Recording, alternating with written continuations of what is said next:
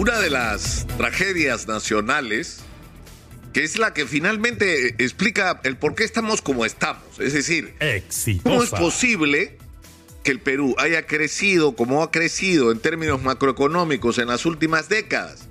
Y que esto no se haya correspondido con una mejora en la calidad de vida de la gente.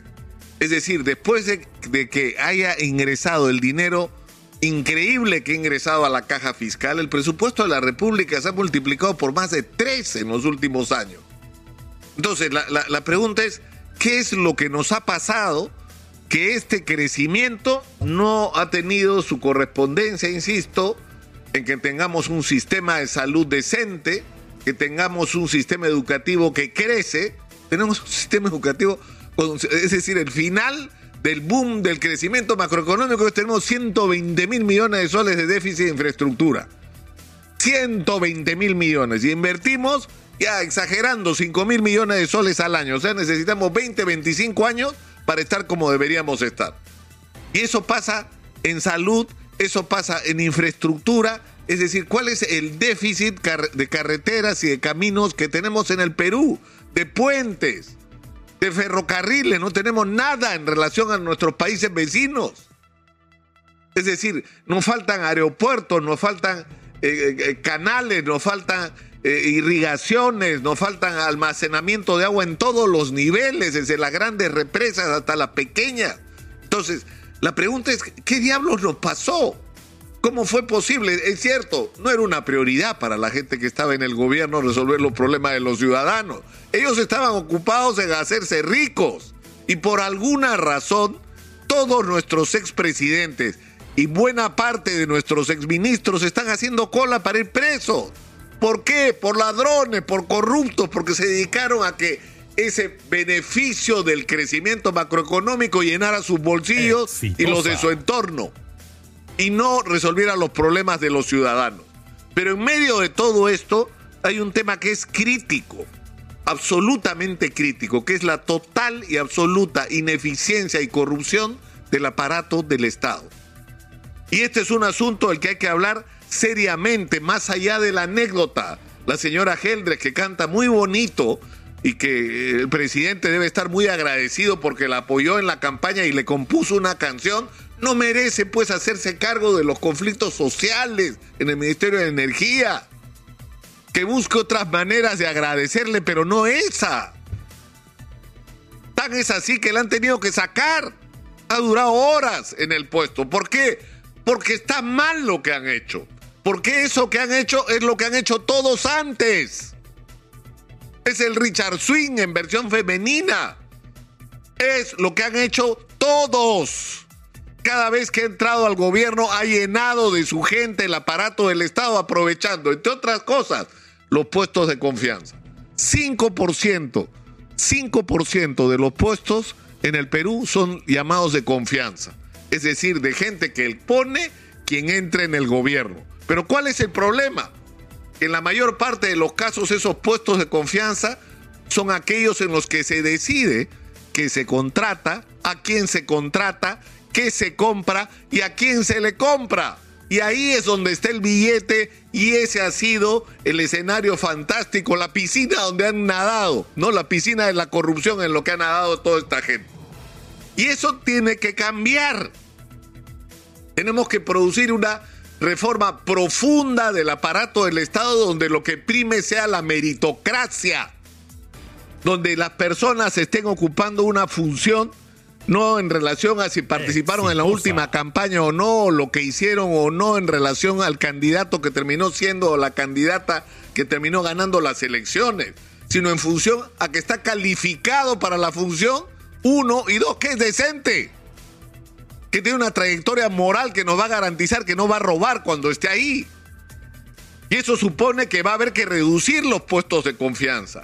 Y va a haber que eliminar todos aquellos otros mecanismos de perversión y de mal gasto de los recursos públicos.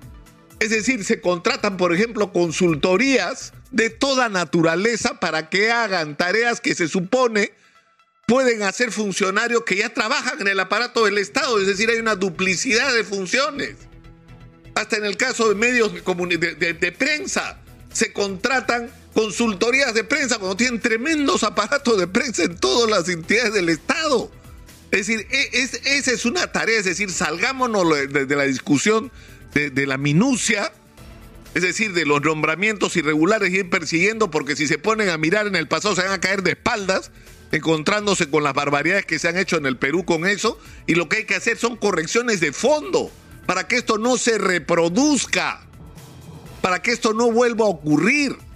Esta es una tarea indispensable, es decir, tenemos, y lo hemos dicho acá, hasta el aburrimiento, porque ya no sabemos en qué, de qué manera decirlo.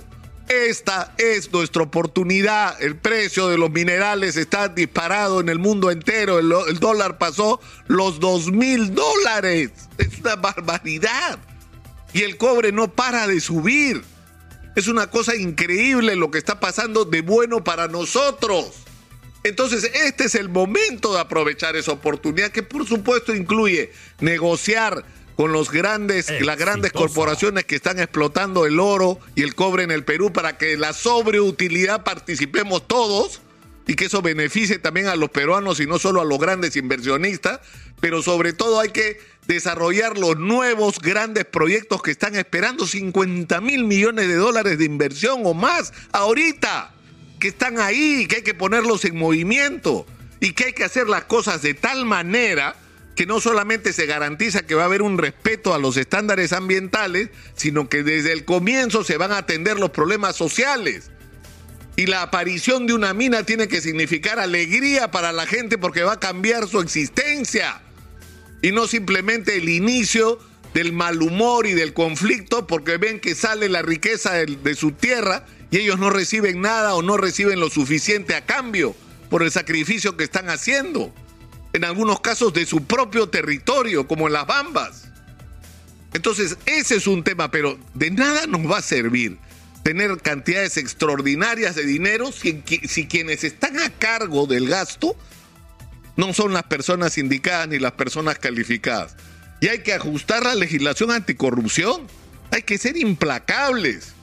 Implacables. Es decir, no puede haber beneficios penitenciarios de ninguna naturaleza para quien robe, por ejemplo, en salud, en educación, en seguridad. Es decir, a la gente que nos está robando la tranquilidad, la vida, el futuro de nuestros hijos. No los podemos premiar con beneficios penitenciarios. No, señor, esa gente tiene que podrir en la cárcel. Y las empresas que participen en estos procesos de corrupción nunca más tienen que contratar por el Estado, aparte de recibir el castigo que deban recibir en términos pecuniarios, porque tienen que no solo devolvernos cada sol que se robaron, sino que además de eso tienen que compensar al Estado peruano por el daño que le han hecho a la sociedad. Pero esto es algo que debería estar en el debate en el Congreso. Y finalmente la simplificación de los procesos. Ayer hemos escuchado que le dicen a la gente que está esperando la construcción de un colegio que el colegio es el número 1670 y tantos en la lista de prioridades, cuando tienen el terreno, cuando supuestamente hay presupuestos asignados y que el expediente técnico estará dentro de dos años. Por Dios, dos años para hacer un colegio. Un colegio. O sea, ¿qué cosa? Están descubriendo la arquitectura. Hay proyectos modulares, hay arquitectos peruanos que han trabajado montones de proyectos para simplificar estos procesos. Es decir, si no hacemos esto, una vez más vamos a perder la oportunidad. Pero el problema que tenemos son nuestros dirigentes políticos, que están en otra cosa. O sea, ¿ustedes creen que piensan en esto? ¿En cómo hacemos por enderezar al Perú? ¿Por hacer que las cosas funcionen? Porque además para esto se requiere consenso. O sea, no nos podemos poner de acuerdo sobre algo tan elemental como lo que acabo de decir, que reformar el Estado peruano y limpiarlo de corrupción. Claro, el problema es que cuando estás más preocupado en defender a tu gente que está haciendo cola para ir preso o presa, ¿no? O sea, no tienes cabeza para pensar en los problemas de los ciudadanos porque estás de guardaespaldas de los corruptos. Pero en fin, igual vamos a insistir sobre el, sobre el tema porque creemos que es lo que le importa a los ciudadanos.